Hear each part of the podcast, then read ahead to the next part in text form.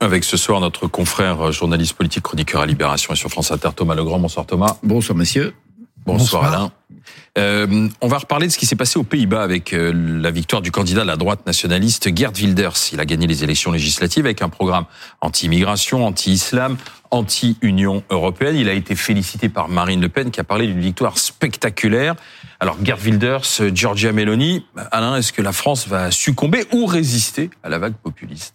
Alors d'abord, il y a une vague populiste européenne puissante. Ce qui vient de se passer euh, aux Pays-Bas, euh, c'est le dernier exemple, mais il y a d'autres exemples. Il y a une enquête euh, toute récente qui, qui euh, explique que 32% des électeurs de l'Union européenne sont prêts à voter pour des candidats de droite populiste ou d'extrême droite. C'était 20% en, 1000, en 2000 et c'était 10% en 1890. 10%, 20%, 32%. 1990. Oui, 10%, 20%. 32%. Bon, la France, évidemment, elle n'échappe pas du tout euh, à ce mouvement-là. Marine Le Pen n'a jamais eu une aussi bonne image. Euh, de son point de vue, euh, elle a mené une, politique habile depuis le début du deuxième quinquennat d'Emmanuel Macron. Et critère par critère, aujourd'hui, elle a une image qu'elle n'a jamais eue auparavant.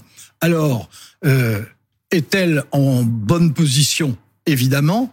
Est-elle favorite Peut-être. Est-elle irrésistible? Sûrement pas. Elle ne l'est pas d'abord parce que les circonstances et, ses adversaires sont pas encore connus, mais aussi parce que jusqu'à présent, ce qu'elle est parvenue à faire, c'est la moitié du chemin. Elle est parvenue à se définir dans l'esprit des Français comme la meilleure opposante, mais pas encore du tout comme la meilleure gouvernante. Oui, il y a, y, a, y a, une vague populiste euh, évidente. Euh, Et pas seulement en Europe, on a vu ce qui s'est passé en, Europe, en Argentine. du Sud, en, Argentine. Non, mais c'est plus marqué en Europe qu'en Amérique du Sud. Euh, ouais, le, sauf oui. que le populisme en Amérique du Sud est, est quasiment encore plus débridé. Oui, mais, euh, mais c'est, c'est vrai globalement que... en Amérique du ouais, Sud, ouais. il y a beaucoup de gouvernements de centre-gauche. C'est vrai que les, les anciens partis euh, euh, de centre-gauche, de gauche, de, de, droite, les anciens partis de gouvernement et même les partis de la gauche radicale française euh, sont toujours liés à, une, à un moment euh, de, de, de, gouvernement. C'est-à-dire que le, le, on peut opposer au PS, on peut même opposer à la France insoumise et on peut opposer à, à, à LR euh, des actions qu'ils auraient menées en tant que gouvernants, euh, en tant que maire de grande ville, dirigeant de départements et, et de régions. Et dans cette euh, dans cette période de décomposition politique, de défiance envers les élus, les seuls qui sont vierges de de toute expérience et qui sont donc non pas irresponsables mais à responsables, c'est euh, l'extrême droite euh, et, et, le Front National qui n'ont jamais dirigé ou très très peu des, des, grandes villes. Ils ont une seule ville de plus de, de 100 000 habitants et ils ont ils ont aucun exécutif. C'est un argument qui revient souvent. C'est les seuls qu'on n'a pas euh, ouais, essayé. Qu'on n'a oui. pas essayé. Mais a, sur la possibilité de gagner, ce qui est intéressant dans les mécaniques politiques qui sont dues aux institutions de nos pays, c'est que euh, pour Wilders, euh, il est encore plus populiste et que, que, Marine Le Pen. Il ne cherche pas euh, la banalisation, il ne cherche pas à se modérer parce que lui, il doit pas faire 51% comme Marine Le Pen, mais il doit simplement être en tête. Mmh. Et là, il est en tête, mais ça ne le fera pas gagner, ça ne le fera pas gouverner sans doute parce que il n'y aura pas d'alliés. Il n'y aura pas d'alliés. Marine Le pas Pen, assez, pas assez, pas assez. Marine Le Pen pour gagner, elle doit faire 51% parce que l'élection phare chez mmh. nous, c'est pas la législative, c'est la présidentielle. Et pour faire 51%, tour. il faut un petit peu euh, se calmer, un petit peu se euh, être un, un, petit peu plus normalisé. raisonnable et, et, et, normalisé. Et donc ça ça influe parce que Marine Le Pen dit euh, évidemment je, je, je suis très contente de voir Gerd Wilders gagner, mais en même temps j'ai des différences. Je le trouve un petit peu ce matin, elle était sur France Inter et elle disait bon sur certains points je le trouve un petit peu outrancier. Et oui c'est pas tout à fait. Alors qu'en en fait je pense qu'ils pensent à peu près la même chose, mais ils n'ont pas la même stratégie du fait de nos institutions. Mais la question est de savoir euh, pourquoi la France échapperait à cette vague? Non, mais, qui a touché les États-Unis avec Donald Trump. D'ailleurs, Donald Trump non, non, historiquement, il a toujours échappé. Non, mais je, je pense que euh, la vague populiste en France, elle est là. Il y a une vague populiste. Est-ce qu'elle sera assez puissante le moment venu? Ça, euh, c'est une autre affaire. On, on- on va en discuter d'ailleurs. Mais elle existe. Euh, quand, quand vous voyez l'évolution euh, des intentions de voix euh, sur 30 ans, il y a aucun doute. Quand vous voyez l'évolution des images, il y a aucun doute. Il y a, il y a 10 ans, l'idée de dire que euh, le, le Rassemblement national, c'est un parti comme les autres. Mais il y a une majorité de gens qui pensent ça maintenant. L'idée de dire que... euh, Il aurait le- 89 que- députés.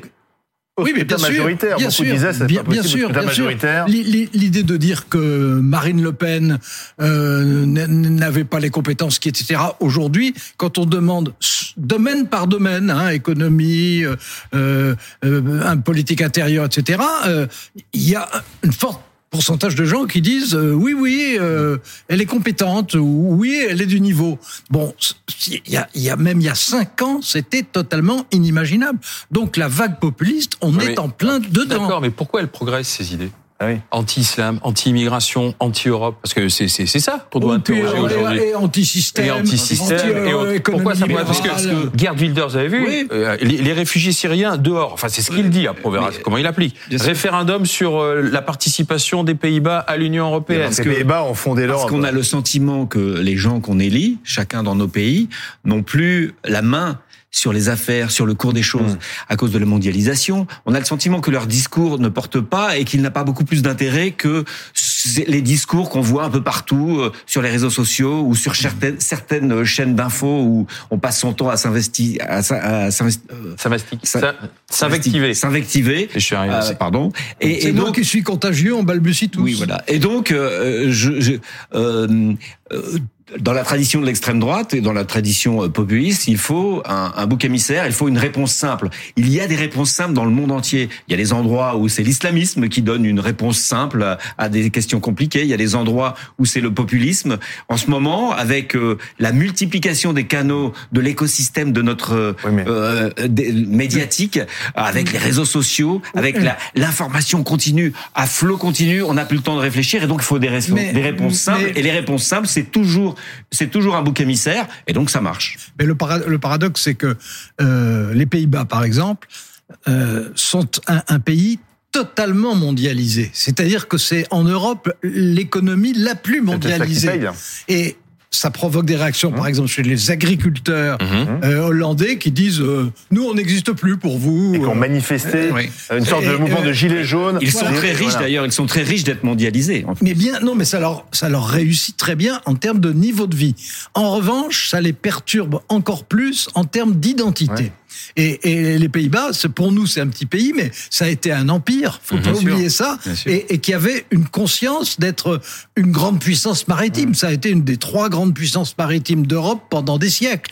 Et donc, ils ont le sentiment d'être politiquement insignifiants et d'être marginalisés dans une économie mondiale qui leur réussit, pour laquelle ils ont des entreprises très florissantes, dont ils bénéficient dans leur vie quotidienne, mais qui ne leur suffit Oui, pas. Ils voilà. veulent quelque chose en plus. Mais- Et ce qu'ils veulent en plus, c'est de rester des Hollandais. D'accord, mais bah, alors revenons en France parce que c'est peut-être aussi euh, ça qui- joue aussi en c'est France. aussi qui anime ceux qui veulent voter pour des candidats dits populistes. Mais euh, Emmanuel Macron, hein, lorsqu'il a été élu, il avait dit avec moi vous n'aurez plus euh, plus la peine de voter Rassemblement National puisque je vais en gros régler vos problèmes. Bon, Mais c'est Euh, qu'Emmanuel Macron avait. alors certes, il a fait barrage. Reprendre les. Voilà, il a- alors il a le barrage, il a fait barrage à chaque fois, mais de, de plus en plus mais- difficilement à chaque fois. En fait, c'est c'est depuis depuis euh, Nicolas Sarkozy. Nicolas Sarkozy a dit euh, qu'il allait reprendre les choses en Mhm. main, qu'il il succédait à un roi fainéant. Mhm. Euh, voilà, on n'a pas choisi Chirac. Nicolas Sarkozy parce qu'il était de droite, c'est parce qu'il allait reprendre les choses Ouais. en main. Après, euh, ça a pas bougé, il, il a mis tout le monde dans une Enfin, sorte pas d'essoreuse, bougé, euh, pas tellement dans ça une sorte d'essoreuse. On n'a pas eu l'impression à la fin de Nicolas Sarkozy que l'État avait plus ou que le pouvoir avait plus les choses en Non, main. Donc non, on a- non, mais donc il, a- on- il avait, il faut lui reconnaître ça, il a ses défauts, tout le monde les connaît, euh, mais il avait drôlement bien piloté la France devant les trois crises énormes qu'il a traversées en cinq ans. À la fin du, du C'est déjà pas mal. hein, à la fin du, du premier mandat de Sarkozy et du seul mandat de Sarkozy, il n'a pas été réélu parce que la, et, et- et la vague Mm. populiste a augmenté parce que toujours on a eu l'impression que euh, les gouvernants n'avaient pas les choses en main. Donc on s'est dit on va élire quelqu'un de normal, quelqu'un qui va faire Oui, mais- travailler tout le monde. Et puis après ça n'a pas marché, donc Oui, on a élu la- la- Emmanuel Macron qui a dit je vais réunir la gauche et la La, droite. la question, c'est qui aujourd'hui peut résister à cette vague aujourd'hui en France, puisque Emmanuel Macron ne se représentera pas. Alors on n'est pas sur la ligne de départ de la présidentielle, sauf que il y a déjà une personne petite c'est- Moi aussi. J'ai une ah petite bon, j'ai une réponse. Elle est petite. donc, depuis- la vôtre, je doute Alain, qu'elle vous soit aurez le petite. temps de la développer. Depuis Nicolas Sarkozy, donc, on n'élit pas quelqu'un de droite ou quelqu'un de gauche, on élit l'inverse du précédent. Donc là, on peut imaginer qu'on va élire l'inverse de euh, d'Emmanuel Macron. C'est quoi l'inverse du en même temps C'est quoi l'inverse du en même temps? Ou c'est quoi l'inverse de de cette euh, de de l'exception Emmanuel Macron, bah ça peut être Marine Le Pen parce que elle, elle, elle est, elle a une réponse tranchée, ou ça peut être quelqu'un qui dit, eh ben écoutez, euh, fini euh, la verticalité, euh, fini euh, l'espèce Jean-Luc d'essoreuse. Mélenchon Jean-Luc ah Mélenchon. Mélenchon, Ah c'est Mélenchon, c'est la même réponse. Que Pen. verticalité à gauche, euh, Et, et Jean-Luc Mélenchon n'est pas en avance là-dessus. Non, mais lui, il veut passer Eh à la ben, sixième je ne sais République un, d'un autre candi- côté. un, un candidat qui arriverait à Non, réunir, mais- disons, euh, de, des socialistes Donc, à, vous n'avez à la pas de nom. gauche. J'ai pas de nom pour Pas l'instant. encore. Personne n'a de nom. et Des socialistes de à qui des, des- Jusqu'où des socialistes à la gauche de la droite, des socialistes à, Ah. aux macronistes, un- une personne, je ne sais pas moi, euh, qui ne serait pas dans le monde politique, peut-être, et qui et qui émergerait, qui pourrait venir peut-être du monde syndicaliste, mais j'en dis pas plus, Ah. qui qui émergerait euh, Laurent Berger. après avoir dit non pendant pendant des années, et qui pourrait dire, qui pourrait apparaître Et comme qui rassemblerait une gauche euh, Bah, non qu'une mélanchoniste. Jusqu'au centre droit. qui, qui, qui incarnerait une sorte d'inverse Alors, Laurent. Berger, le barrage l'inverse Alors, Macron. après cette Mais toute euh, c'est très hypothétique. hein. Après cette toute petite réponse concise, comme annoncé, je voudrais En trois points, je voudrais Alain Duhamel. placer- Je voudrais placer la mienne. Euh, je, je crois qu'il y a un phénomène important en ce moment, c'est euh, la dégradation de l'image de Jean-Luc Mélenchon. Il, il demeure dominant à gauche pour l'instant, mais son image n'est plus ce qu'elle était. Et ça, c'est aussi clair que l'ascension de l'image de Marine Le Pen. Bon, ça signifie que euh, il y a moins de chances pour que ce soit lui qui soit au second tour en face de Marine Le Pen. Et ça, c'est un élément important parce que ça veut dire que du coup, il reste entre Jean-Luc Mélenchon d'un côté et Marine Le Pen un, un espace qui est vaste. Alors, ça ne veut pas dire que cet espace va s'unifier et que tout le monde va collaborer, écologistes, socialistes, communistes, euh, macronistes et républicains. Bien entendu, c'est pas ça qui se fera. Mais l'espace est vaste. Et dans cet espace, au départ, il y aura forcément plusieurs candidats, mais on peut imaginer que quelqu'un, effectivement, s'impose progressivement. Vous avez un De nom gauche, de gauche réformiste, euh, on voit pas très bien pour l'instant. Euh, de droite, droite, vraiment de droite. Il y a les Laurent Wauquiez, mais pour l'instant, on peut pas dire qu'ils surgissent Ah oui, irrésistiblement. surtout Marine Le Pen, Euh, droite-droite, donc euh, voilà. Oui, mais enfin, Donc, justement, oui, mais comme, comme, il, comme il commet l'erreur de prendre des positions très de droite Mmh. euh, et à côté de Marine Le Pen, ça ne l'aide pas. C'est aussi bon. Oui, oui. Alors, qui en- bah, entre, Philippe en- entre les deux, il y a de la place. Oui, mais Édouard Philippe, euh, Thomas Legrand, mais si je- je suis sa théorie, il dit on prend toujours l'inverse de Ouais, ce, qu'on a laissé. Édouard Philippe, c'est quand même Emmanuel Macron un peu Bah, plus à droite. euh, alors ça, je leur, je leur fais confiance pour faire comprendre Ils- qu'ils ils ont vont travailler à se différencier, ils vont ça, travailler. oui, sûrement. Mais il n'y a pas que lui, de toute façon. D'accord. Euh, euh, trois ans et demi avant, en plus, on ne sait pas que non Oui, seulement c'est pas idéologique, demi l'inverse, avant- mais c'est pas pas forcément. Non, c'est l'inverse. Mais Philippe, il y a plusieurs inverses Macron. possibles. Il y a plusieurs inverses possibles. Non, mais de toute façon, trois ans et demi avant, on ne sait pas qui sont les candidats. Non. Et quand on le sait, en général, on se trompe. Merci, Oui, bien sûr. merci Thomas Legrand. Merci, ça nous fait plein de débats à venir. Merci Alain Duhamel. Encore trois ans, vous imaginez. trois ans de débat, Oh. Oh là là là là. Je serais Temps d'avancer des Je noms. serais hein. peut-être mort avant. Mais non, ah non. enfin, Alain, Mais Qu'est-ce qui vous prend là C'est c'est qu'enfin Alain. Pourquoi Allez. Statistiquement. Ah ben, c'est-à-dire, on a tous, il peut nous arriver tous quelque chose, effectivement. Après, il y a la statistique, vous avez raison.